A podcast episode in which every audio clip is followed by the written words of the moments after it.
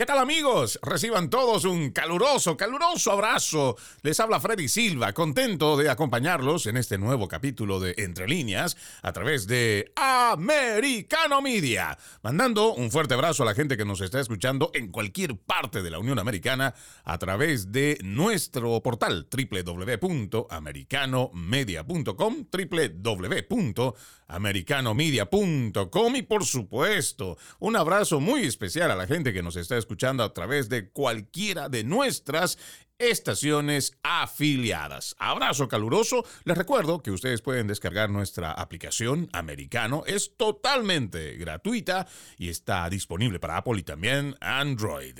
El día de hoy estaremos hablando sobre los presuntos crímenes de la familia de Joe Biden, donde ya no serían solo cuatro miembros de dicha familia eh, los involucrados, sino también se está hablando de nueve, hasta nueve personas que se habrían beneficiado de los esquemas comerciales que generaron millones de dólares.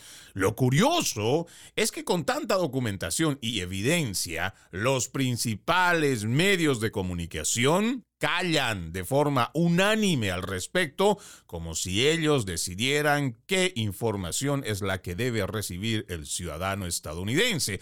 Algo que simplemente no nos sorprende, pero sí nos preocupa porque cada vez está más cercenada, manipulada, redirigida la información que llega al grueso de la población. Pero antes de ingresar de lleno con este tema propuesto para este programa, déjenme hablarles un poco sobre el video que ha lanzado o que dio a conocer en su cuenta oficial de Twitter el ex presentador de Fox News, Tucker Carlson, quien hace precisiones muy importantes que es importante que la gente conozca. Quien no sabe de él es uno de los presentadores que en algún momento se lo ha calificado como muy polémico, pero él ha sido muy directo en cuanto a hablar de temas que pareciera que están prohibidos en la prensa a nivel nacional. Me refiero a lo que emiten los principales medios de comunicación, pero que esta persona ha sido capaz, este periodista ha sido capaz de poder enfrentar estas noticias que para muchos podrían ser muy incómodas, pero que son parte de la realidad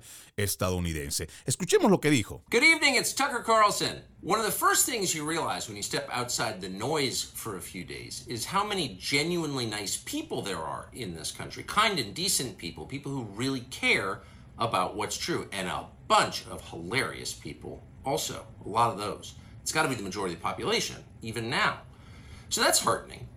The other thing you notice when you take a little time off is how unbelievably stupid most of the debates you see on television are. They're completely irrelevant. They mean nothing. In five years, we won't even remember that we had them. Trust me, as someone who's participated. Bueno, permítanme hacer la traducción. Él dice, buenas noches, soy Tucker Carlson. Una de las primeras cosas de las que te das cuenta cuando sales del ruido durante unos días es cuánta gente realmente agradable hay en este país. Gente amable y decente. Personas que realmente se preocupan por lo que es verdad. Y también conozco a un montón de gente divertida, muchos de esos. Tiene que ser la mayoría de la población. Incluso ahora eso es alentador. La otra cosa que notas cuando te tomas un poco de tiempo libre es cuán increíblemente estúpidos son la mayoría de los debates que ves en televisión. Son completamente irrelevantes. No significa nada. En cinco años ni siquiera recordaremos que los tuvimos. Confía en mí como alguien que participó de eso. Y sin embargo, y al mismo tiempo, y esto es lo asombroso, los temas innegablemente importantes, los que definirán nuestro futuro, prácticamente no se discuten en absoluto. La guerra, libertades civiles, ciencia emergente, cambio demográfico, poder corporativo, recursos naturales. ¿Cuándo fue la última vez que escuchó un debate legítimo sobre cualquiera de esos temas? ha pasado mucho tiempo.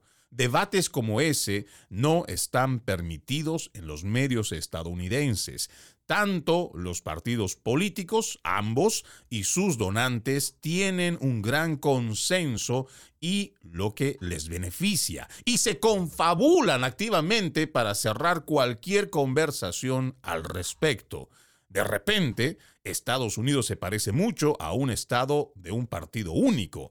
Esa es una realización deprimente, pero no es permanente. Nuestras ortodoxias actuales no durarán, están con muerte cerebral. En realidad nadie les cree, casi nadie mejorará la vida con ellos. Este momento es demasiado inherentemente ridículo para continuar, y así no será. Los responsables lo saben. Por eso están histéricos y agresivos. Tienen miedo. Han renunciado a la persuasión. Están recurriendo a la fuerza, pero no funcionará. Cuando las personas honestas dicen la verdad con calma y sin vergüenza, se vuelven poderosas. Al mismo tiempo, los mentirosos, que han estado tratando de silenciarlos, se encogen y se vuelven más débiles. Esa es la ley de hierro del universo. Las cosas verdaderas prevalecen. ¿Dónde puedes encontrar todavía a los estadounidenses diciendo cosas verdaderas? No quedan muchos lugares, pero hay algunos. Y eso es suficiente. Mientras puedas escuchar las palabras, hay esperanza. Nos vemos pronto. De esa forma se despedía Tucker Carlson, un video de apenas unos dos minutos y unos cuantos segundos, pero lo bastante conciso y sustancioso para nosotros entender en una pequeña radiografía lo que está pasando con los principales medios de comunicación que están coludidos con los políticos. Y ojo, él es muy sincero, a pesar que es un conservador, pero él es muy sincero al decir que están coludidos y que tienen consensos con ambos partidos, demócratas y republicanos, pero ellos están coludidos con los principales medios de comunicación. Por eso al iniciar el programa yo hacía mención sobre cómo es que los principales medios de comunicación no hablan al respecto de más y más evidencia que inculparía a la familia de Joe Biden quienes se habrían aprovechado de su cargo para beneficiarse con millones de dólares. Pero eso no está en su agenda periodística porque eso significaría hablar mal de su principal aliado. Y esto hay que decirlo en base a toda la evidencia que hemos ido recabando a través de los mismos medios de comunicación. Nosotros hemos presentado, por lo menos en mis redes sociales, las veces o las N veces en las que Joe Biden no es capaz de leer bien un prompter. Y usted dirá, pero ¿qué tiene de malo? Ok, no tiene de malo. Pero ¿y qué pasa en los momentos que cuando hay actividades en la Casa Blanca, recibe a mandatarios, recibe a primer ministro, a cualquier visitante, él está perdido, no sabe lo que tiene que hacer. Va por aquí, va por allá, termina saludando a personas que no están a su alrededor, pero él pretende darles la mano. Lo mismo que se ha pillado otra vez esta semana a Joe Biden con tarjetas donde le dicen a dónde tiene que ir, cómo se tiene que mover, después de lo que dice algo tiene que ir a otro lugar. Pero eso no sería algo grave. Lo grave para mí es encontrar tarjetas donde se tiene definido qué periodista va a permitirle hacer una pregunta esa persona está identificada en esa cartilla, pero ya viene una pregunta que esa persona se la va a hacer. Por ende, ya hay una respuesta preparada. Esto es realmente algo muy bochornoso, y no solo por el tema de que ya hemos visto que tiene un deterioro cognitivo Joe Biden. Realmente es una persona que necesita una especie de niñera que le diga lo que tienen que hacer, y eso es muy acorde a su edad, o por lo menos eso es lo que parece. Pero también lo bochornoso es ver cómo la prensa progresista, otra vez, hay que decirlo, es aliada de este gobierno, se presta para este tipo de circo. Por eso me pareció tan importante hacer mención a esta declaración que hizo Tucker Carlson y quiero repetir este fragmento porque quiero ser muy preciso. Él habla de los debates que no están permitidos en los medios estadounidenses. Tanto los partidos republicano y demócrata y sus donantes tienen un gran consenso y lo que los beneficia a ellos y se confabulan activamente para cerrar cualquier conversación al respecto. También podríamos mencionar el tema de la computadora portátil de Hunter Biden, que hasta el día de hoy esa misma prensa progresista, mentirosa, cómplice y aliada del partido de izquierda, no se ha disculpado hasta el sol de hoy por haber desacreditado un trabajo de investigación de el New York Post hablando precisamente de la legitimidad de esa computadora que hoy por hoy estamos viendo que está siendo investigado y como estaremos hablando más adelante, su familia también estaría involucrada y existe evidencia para hablar sobre ello. Pero Esperemos que Tucker Carlson, quien es una figura reconocida aquí en los Estados Unidos, pronto lo veamos nuevamente en las pantallas, que siga dando esta batalla por la verdad. Muchos hablan de que va a tener su propio podcast, igual que lo hace Joey Rogan, o que seguramente abrirá su propio medio de comunicación, como lo hizo James O'Keefe al salir de Project Veritas. Pero donde quiera que él vaya, seguramente habrán millones de estadounidenses que lo seguirán porque él suele hablar con la verdad, algo que cada vez se está haciendo más escaso en los principales medios de comunicación. Vamos a la primera pausa. Ya regresamos. Gracias, gracias por continuar con Entre líneas a través de Americano Media y mandándole un fuerte abrazo a la gente que nos está sintonizando en cualquier parte de la Unión Americana a través de nuestro portal www.americanomedia.com o aquellos que ya han descargado nuestra aplicación gratuita Americano está disponible para Apple y Android. El día de hoy vamos a hablar sobre estos presuntos crímenes de la familia de Joe Biden, donde ya no se está hablando solo de cuatro miembros de esta familia involucrados, sino hasta de nueve personas que se habrían beneficiado de los esquemas comerciales que generaron millones de dólares para ello. Tengo aquí el artículo de Breitbart, está en el portal breitbart.com, que ha sido escrito por Wendell Hasebo. Aquí el título dice, el presidente del Comité de Supervisión de la Cámara de Representantes, James Comer, anunció que un total de nueve miembros de la familia Biden pueden haberse beneficiado de los esquemas comerciales internacionales de la familia. Nueve miembros potenciales que se benefician de la empresa familiar son seis más de los que Comer había revelado anteriormente. A través de los informes de actividades sospechosas, por sus siglas en inglés SAR, de la familia Biden, Comer descubrió en marzo que un asociado de Biden recibió una transferencia bancaria de 3 millones de dólares de una compañía de energía china DEFC. Esto ya lo habíamos hablado en algunos de los programas aquí en Entre Líneas. A su vez, cuatro miembros de la familia Biden, Hunter, James, Hallie Biden y un Biden que todavía está como no identificado, recibieron un recorte colectivo de 1.3 millones de dólares de la transferencia electrónica por un total de 3 millones de dólares. En un comunicado de prensa, Comer dijo que una revisión adicional de los SAR en el Tesoro de los Estados Unidos ha revelado un número creciente de la familia Biden involucrados en los esquemas.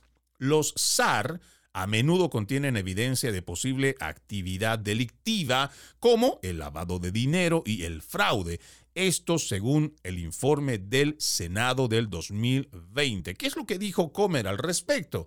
Miles de páginas de registros financieros relacionados con la familia Biden, sus empresas y los esquemas comerciales de los asociados se pusieron a disposición de los miembros del Comité de Supervisión y Responsabilidad de la Cámara. La empresa de la familia Biden se centra en la carrera política y las conexiones de Joe Biden y ha generado una cantidad exorbitante de dinero para la familia. Hemos identificado a seis miembros adicionales de la familia Biden que pueden haberse beneficiado de los negocios de esta familia que estamos investigando, elevando el número total de personas involucradas o beneficiadas a nueve. Pronto proporcionaremos al público más información sobre lo que hemos descubierto hasta la fecha. El pueblo estadounidense necesita transparencia y rendición de cuentas y el Comité de Supervisión brindará las respuestas que tanto necesita. Ahora, James Comer hace referencia a documentos importantes que están en el Senado. Aquí tengo ese documento que ha sido redactado el 23 de septiembre del 2020. Esto es público, esto está en las páginas oficiales del el gobierno, o sea, en páginas federales, los que terminan con .gov. Tiene 87 páginas y titula Hunter Biden, Burisma y Corrupción el impacto en la política del gobierno de los Estados Unidos y preocupaciones relacionadas. Comité del Senado de Estados Unidos sobre Seguridad Nacional y Asuntos Gubernamentales. Informe del personal de la mayoría del Comité de Finanzas del Senado de Estados Unidos.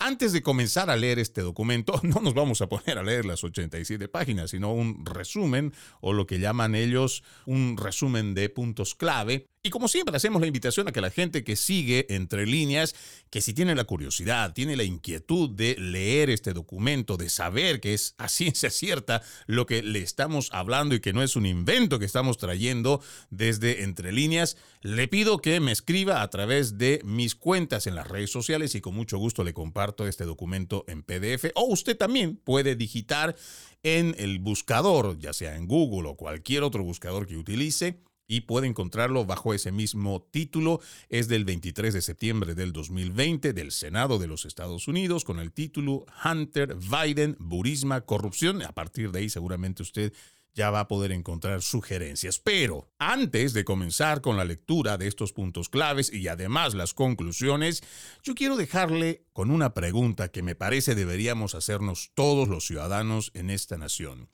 como si estos documentos ya forman parte del acceso público y se saben, porque usted va a ir leyendo conmigo, va a ir conociendo conmigo, si es que todavía no lo ha hecho, y si lo ha escuchado en otros programas, seguramente le va a refrescar la memoria. Preguntémonos por qué, si esto ya está de acceso público, por qué los principales medios de comunicación no hablan al respecto. ¿Por qué cuando se ha dicho más de una vez, cuando se ha dicho muchísimas veces a través de los medios de comunicación que no forman parte de la narrativa oficial, que no forman parte de la prensa progresista, pero que han denunciado con evidencia estos lazos que tiene la familia de Joe Biden y que sí se habrían beneficiado del puesto que en su momento tenía Joe Biden cuando era vicepresidente? ¿Por qué eso no hablar? usarlo antes, durante o después de las elecciones en el 2020, incluso cuando se ha ido diciendo y machacando una y otra vez que esa computadora portátil, más allá de las grotescas imágenes que tiene de Hunter Biden, presumiblemente consumiendo drogas, pero también teniendo presumiblemente relaciones con prostitutas y muchas otras cosas muy groseras, pero lo que nos importaba de esa computadora es los documentos que vincularían a su familia contratos extremadamente curiosos con países como el comunismo chino o igual con el gobierno corrupto de Ucrania. Esas son las preguntas que nosotros tenemos que hacernos. ¿Por qué estamos tan bombardeados de entretenimiento? Que no está mal que la gente esté viendo una novela para poder distraerse tal vez un poco la mente, pero vemos que por lo menos en español la propuesta de entretenimiento es 80%, si no es más, porque incluso lo que llaman noticieros están cargados igual de entretenimiento o de cosas morbosas. No sé qué tan importante podría ser para la población ver tanto entretenimiento cuando en realidad deberíamos estar atendiendo, como lo dijo en su declaración Tucker Carlson, deberíamos estar entrando en debates serios que son los que realmente van a definir y marcar el futuro de esta nación. Pero no, estamos viendo que es más importante la telenovela, más del 80% del día, o es más importante un partido de fútbol, que seguramente habrá más de uno que es amante del fútbol y dirá, pero ¿cómo usted es posible que nos vaya a decir que eso no está bien? Mire, si eso estaría haciendo que miles de jóvenes, sino millones de jóvenes estén en las tardes después de salir de las escuelas metidos en el deporte, haciendo fútbol, haciendo básquetbol, pues yo diría, pues adelante, vamos con la promoción de estos deportes. Pero cuando ya uno ve el otro lado de esto que no te quieren hablar, uno se da cuenta fácilmente que para ver un partido tienes que estar sentadote ahí, ya sea con tu cerveza, con tu refresco, con tus chips, con tus papitas, y una vez que termina el partido, que bien puede tomarse de dos a tres, incluso más de cuatro horas, horas, ya has perdido gran parte del día y no necesariamente has estado haciendo ejercicios o has estado haciendo ese deporte que has estado viendo. ¿Por qué? Porque la televisión te ha consumido ese tiempo y el entretenimiento te ha privado de estar informado de cosas que realmente importan para la vida que estás viviendo y en la sociedad en la que te estás desarrollando. Por lo tanto, a quienes defienden este tipo de entretenimiento como para relajarse, porque uno trabaja tanto y es tan duro lo que tiene que hacer durante todo el día que necesita un momento de extensión. Yo estoy totalmente de acuerdo, pero no necesitamos tanto entretenimiento que nos esté distrayendo de cosas realmente importantes. Dicho todo esto, comencemos con la lectura de este documento que ya les dije, es Hunter Biden, Burisma, Corrupción. A principios del 2015, el ex jefe de misión adjunto interino de la Embajada de Estados Unidos en Kiev, Ucrania, George Kent, expresó su preocupación a los funcionarios de la oficina del vicepresidente Joe Biden sobre la percepción de un conflicto de interés con respecto al papel de su hijo Hunter Biden en el directorio de Burisma las preocupaciones de Kent no se abordaron y en septiembre del 2016 enfatizó en un correo electrónico a sus colegas. Además, la presencia de Hunter Biden en la Junta de Burisma fue muy incómoda para todos los funcionarios estadounidenses que impulsan una agenda anticorrupción en Ucrania. En octubre de 2015, un alto funcionario del Departamento de Estado, Amos Hochstein, planteó su preocupación al vicepresidente Biden, así como a su hijo Hunter Biden, de que la posición de Hunter en la Junta de Burisma permitía los esfuerzos de desinformación de Rusia y corría el riesgo de socavar la política de Estados Unidos en Ucrania. A mí me vienen muchas preguntas a la mente. Primero, ¿qué hace Hunter Biden, el hijo de Joe Biden, si no es un funcionario ni elegido ni designado, pero está presente en este tipo de actividades? Con esa pregunta lo dejo. Gracias, gracias por continuar con Entre líneas a través de Americano Media y también mandándole un fuerte abrazo a la gente que nos sigue por nuestras estaciones afiliadas. Reciban siempre nuestro cariño y la gente que nos está escuchando en cualquier parte de la Unión Americana y los que ya descargaron nuestra aplicación Americano totalmente gratis. Saben que está disponible para Apple y Android y a través de esta aplicación usted puede ver y escuchar nuestro contenido. Hoy estamos hablando sobre los presuntos crímenes de la familia de Joe Biden, donde ya no serían solo cuatro miembros, hablamos de nueve. Y antes de irnos a la pausa, Estábamos leyendo este documento de 87 páginas, un documento ya redactado el 23 de septiembre del 2020, es público. Esto fue redactado en el Senado, pero nuestra curiosidad, como habiendo tantas de estas cosas, todavía hay una prensa progresista que de forma unánime decide no hablar al respecto, no mencionar siquiera y todos pensamos que podría ser porque están en función de ayudar a quienes hoy ocupan el gobierno de turno.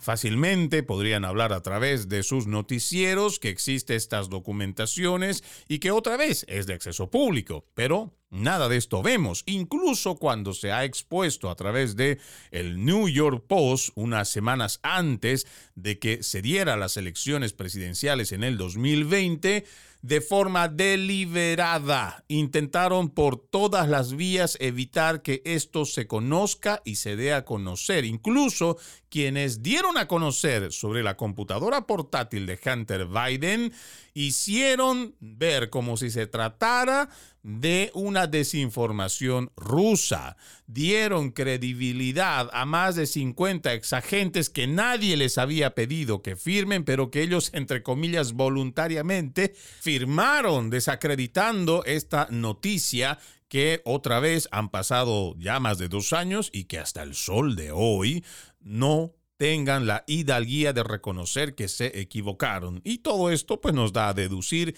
de que están coludidos, que esta prensa progresista, esta prensa hegemónica recibe un libreto y que solamente ese libreto es el que dan a conocer a el pueblo estadounidense. Pero vamos a continuar con la lectura de este artículo. Aquí dice en este párrafo, aunque Kent creía que el papel de Hunter Biden en la Junta de Burisma, cuando ellos hacen referencia a Kent, no se olviden que están haciendo referencia a George Kent, quien era en su momento, allá a principios del 2015, el ex jefe de misión adjunto interino de la Embajada de los Estados Unidos en Ucrania. Entonces, aunque Kent creía que el papel de Hunter Biden en la Junta de Burisma era incómodo para todos los funcionarios estadounidenses que impulsaban una agenda anticorrupción en Ucrania, los comités solo conocen a dos personas, Kent y el ex enviado especial y coordinador de asuntos energéticos internacionales de Estados Unidos, Amos Hochstein, quien planteó inquietudes al vicepresidente Joe Biden o a su personal. La incomodidad para los funcionarios de la administración de Obama continuó mucho después de su presidencia. El exsecretario de Estado John Kerry tenía conocimiento del papel de Hunter Biden en la Junta de Burisma, pero cuando se le preguntó al respecto en un evento del Ayuntamiento de Nashua el 8 de diciembre del 2019, John Kerry dijo falsamente no tenía conocimiento de nada de eso, ninguno no. La prueba, en contrario, se detalla en la sección 5 de este documento que estamos leyendo.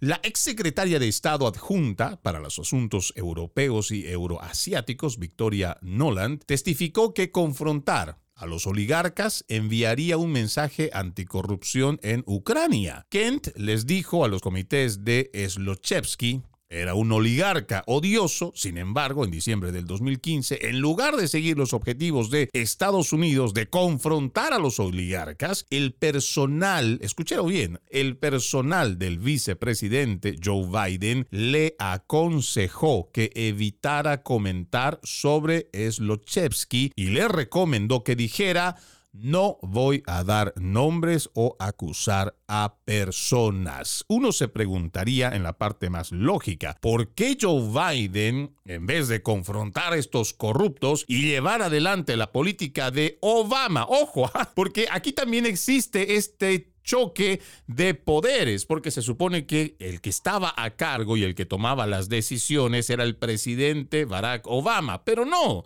quien estaba en ese momento haciendo las negociaciones con Ucrania, por eso es que vemos que hoy tiene a tantos años de distancia, hoy tiene unos lazos uf, de amistad muy fuertes con Ucrania, la familia Biden ya ha convencido a toda una nación o parte de ella a que es importante que sigamos mandando dinero y dinero y más dinero al gobierno corrupto de Volodymyr Zelensky. Dicho sea de paso, en su momento, cuando visitó Volodymyr Zelensky los Estados Unidos durante la presidencia de Donald Trump, este último no tuvo reparo en hablar de forma directa, pero con la verdad, de lo que representaba Ucrania en ese momento y lo tildó como, se lo estoy diciendo ahora, calificando nuevamente a Ucrania o el gobierno que presidía como un gobierno corrupto que hoy es amigo súper amigo de los Estados Unidos, tanto que han logrado ser los intermediarios, o por lo menos es así como se ha interpretado ahora tras la filtración de los documentos del Pentágono, es que Ucrania ahora es un intermediario de una guerra sin precedentes que estaría llevando adelante Joe Biden, pero como intermediario a Ucrania contra Rusia. Pero volviendo a este tema, el cual nos refiere de esta investigación, en el siguiente párrafo dice, Hunter Biden formaba parte de la junta directiva de Burisma, supuestamente consultando sobre gobierno corporativo y transparencia, cuando Slochevsky presuntamente pagó un soborno de 7 millones de dólares a funcionarios que trabajaban bajo el mando del fiscal general de Ucrania, Vitaly Yarema, para cerrar el caso contra Slochevsky Kent testificó que este soborno ocurrió en diciembre del 2014, siete meses después de que Hunter Biden se uniera a la Junta de Burisma. Burisma, usted recordará que lo hemos dicho muchas veces en este programa, es la empresa gasífera de Ucrania. Y después de enterarse, él y el asesor legal, hablamos de Hunter Biden y su asesor legal, residente información esta acusación al FBI. Otra vez, este documento ya estaba en conocimiento del FBI, pero tal parece que ni los medios de comunicación ni los agentes federales hacen lo que tienen que hacer en cuanto a investigación o continuar con una investigación claro, con tal de no perjudicar a un actor político. En el siguiente párrafo también es bastante revelador. Hunter Biden fue protegido del servicio secreto de Estados Unidos desde el 29 de enero del 2009 hasta el 8 de julio del 2014. Un día antes de su último viaje como protegido, el Time publicó un artículo que describía los esfuerzos de cabildeo intensificados de Burisma ante los funcionarios de Estados Unidos y la participación de Hunter Biden en la Junta de Burisma. Antes de finalizar su destacamento de protección, Hunter Biden recibió protección del servicio secreto en viajes a múltiples lugares en el extranjero. Y antes de dar a conocer estas ciudades las cuales ha visitado, pero además con protección del servicio secreto, lo que quiere decir con recursos, porque se ha tenido que gastar recursos de los contribuyentes, siempre volvamos a la pregunta, ¿cómo es posible que una persona que no ocupa cargo alguno o que no ha sido designado en alguna oficina pública esté realizando viajes o formando parte de comitivas que son de orden oficial de un gobierno. Pero bueno, ahí le dejo con la pregunta. Mientras tanto, estos son los viajes a los cuales realizó Hunter Biden y donde estuvo bajo la protección del servicio secreto. Moscú, Beijing, Doha, París, Seúl, Manila, Tokio, Ciudad de México, Milán, Florencia, Shanghái, Ginebra, Londres, Dublín, Múnich, Berlín, escuche, Bogotá, también se fue para Colombia, Abu Dhabi, Nairobi, Hong Kong, Taipei, Buenos Aires, allá en Argentina, Copenhague, Johannesburgo, Bruselas, Madrid también estuvo en España, Bombay y Lago de Como. Una persona que no ha sido elegida o no ha ocupado un cargo público, pero que estaba realizando viajes en los cuales, como muestra este documento oficial del Congreso de los Estados Unidos, él ha estado participando de ciertas actividades, donde también se lo señala como parte de una directiva de Burisma, donde se habla también de un soborno de 7 millones de dólares para pagarle a un fiscal general de Ucrania. Y todas estas cosas que son de forma pública y que están de acceso público, no forma parte de la agenda periodística de los principales medios de comunicación? Con esa pregunta lo dejo. Gracias por continuar con Entre líneas a través de Americano Media. Recuerde, este año, 2023, juntos decimos no más fake news, no más noticias falsas. Para ello, ponemos a su disposición nuestro portal www.americanomedia.com donde usted estará informado minuto a minuto. El día de hoy estamos hablando sobre estos presuntos crímenes de la familia de Joe Biden, donde se habla de más personas de las que estarían involucradas y que se habrían beneficiado de esquemas comerciales internacionales. Estamos dando lectura a este documento que es ya de acceso público y que cualquier persona puede leerlo. Es un documento bastante antiguo o relativamente antiguo, 23 de septiembre del 2020, pero nos quedamos siempre con la pregunta, ¿por qué la prensa progresista no hará mención sobre estas cosas que ya están documentadas? Entre las cosas que me llaman la atención para seguir con la lectura de este documento y que por supuesto seguimos preguntándonos cómo es posible que no se pueda hablar de ello. Y volvemos al planteamiento que en su momento lo hizo esta semana Tucker Carlson. Parece que ya existe una confabulación de los principales medios de comunicación que solamente dan a conocer lo que ellos consideran debe ser noticia para el ciudadano estadounidense. Aquí este dato que también seguro le va a interesar. Además de los más de 4 millones pagados por Burisma por las membresías de la junta directiva de Hunter Biden y Devon Archer, Hunter Biden, su familia y Archer recibieron millones de dólares de ciudadanos extranjeros con antecedentes cuestionables. Archer, refiriéndose a Devon Archer, un socio principal de Hunter Biden, recibió 142.300 dólares de Kenjes Rakishev de Kazajistán, supuestamente para un automóvil, el mismo día que el vicepresidente Joe Biden apareció con el primer ministro ucraniano Arsemi Yasenkui y se dirigió a los legisladores ucranianos en Kiev con respecto a las acciones de Rusia en Crimea. Hunter Biden recibió una transferencia bancaria de 3,5 millones de dólares de Elena Baturina, la esposa del exalcalde de Moscú, Ojo, ¿ah? este dato también es algo que ha repetido en sus rallies por muchas veces el expresidente Donald Trump, pero que muchos de esta misma prensa progresista lo han cuestionado, incluso lo han refutado. Y otra vez, ¿Cómo puedes refutar algo cuando existe un documento oficial del Congreso de los Estados Unidos donde se hizo un trabajo de investigación y hoy está plasmado en estas 87 páginas? Pero continuando con esto, también dice, Hunter Biden tenía asociaciones comerciales con Ye Jiamin, Zhong Wen-dong y otros ciudadanos chinos vinculados al gobierno comunista y al Ejército Popular de Liberación China. Esas asociaciones dieron como resultado millones de dólares en flujo de efectivo.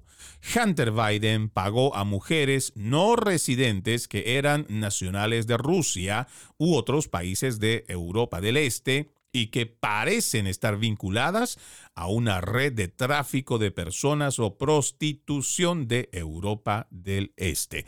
O sea que además de beneficiarse, nosotros consideramos de forma irregular, ilegal, ilegítima, también contribuía con este dinero mal habido para poder continuar con el tráfico de personas o la prostitución de Europa del Este.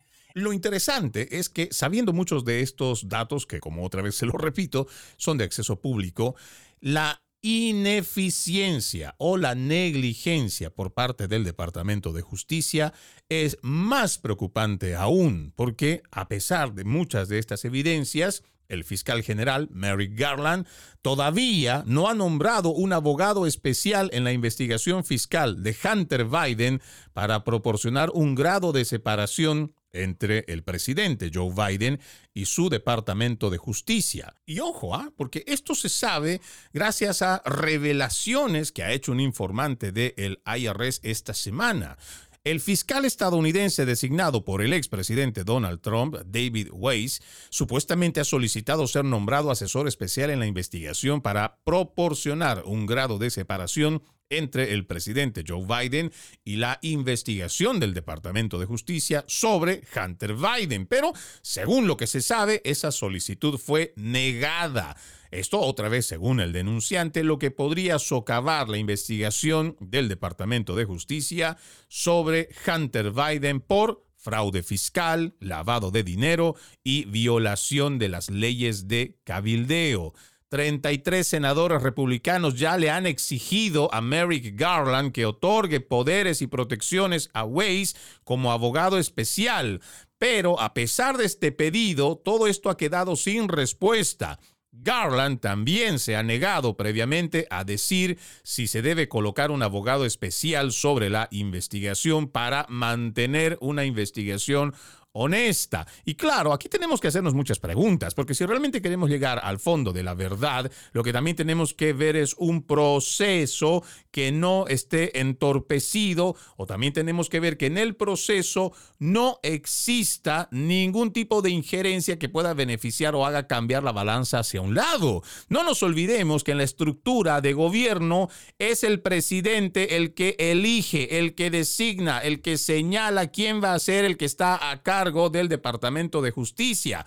Es el presidente el que está en el cuerpo ejecutivo, el que decide o el que designa quién va a ser el fiscal general. Por ende, es el que va a estar a cargo del Departamento de Justicia y quien también está a cargo de muchas oficinas federales que investigan, como por ejemplo el FBI claramente podemos nosotros identificar en este momento que existe un conflicto de intereses, porque Mary Garland seguramente no querrá quedar mal con su jefe, como no ha querido quedar mal con toda la agenda de izquierda radical que están llevando adelante, y no dará un curso, por lo menos eso ya es una deducción, claro, seguramente no querrá mancharse las manos al permitir que el hijo del ahora presidente Joe Biden reciba una sentencia bastante severa y que además de esto, porque ojalá no termine solamente en esas acusaciones, sino que se vaya hasta el fondo de esta acusación, porque no solo se trata de Hunter Biden y de todas las cosas que se le está acusando, también hay que ver cuáles son los demás involucrados. Hay un Biden dentro de esa investigación que todavía no ha sido identificado, pero que, como lo dijo Bobulinski en algunas de sus declaraciones, se trataría de el Big Guy. ¿Quién es el Big Guy? Y nuevamente, esto según la declaración de Bobulinski, se trataría de el ahora presidente Joe Biden, quien además recibía sus comisiones en porcentajes, bien podrían ser 3%, otros dicen que es el 10% de comisiones que él recibía por transacciones que se estaba beneficiando o se estaría beneficiando su familia ya identificada en algunos otros informes, como el que leímos el día de hoy, Hunter Biden, James Biden, Hallie Biden y este todavía desconocido Biden que podría ser nuevamente el Big Guy. Nosotros tenemos que llegar al fondo de esto, tenemos que saber si realmente Joe Biden le ha mentido al pueblo estadounidense en reiteradas ocasiones cuando él ha dicho que él no estaba en conocimiento de las transacciones o las actividades realizaba su hijo. Si esta investigación avanza y se determina Joe Biden está involucrado y está en conocimiento, ojalá también la prensa progresista, esa mentirosa y aliada de la izquierda, también tenga el valor, así como dijo durante varios días que Donald Trump está casi con un pie en la cárcel por el proceso que le está llevando allá en Nueva York, también que hablen de la misma manera de Joe Biden con la documentación que se está presentando, con la investigación que se está llevando a cabo y que existen nombres con apellidos que forman parte de esta investigación en la cual estaría, y ojo, estaría es una presunción, involucrada la familia de Joe Biden. Si esto es como nos imaginamos, también podríamos estar viendo a un Joe Biden con un impeachment, un juicio político que lo podría sacar del cargo. Pero, por supuesto, esto dependerá de la transparencia y la convicción con la que actúen las autoridades que llevan adelante esta investigación. Soy Freddy Silva, gracias por acompañarme en este capítulo de Entre líneas. Los invito a que continúen con la programación de Americano Media.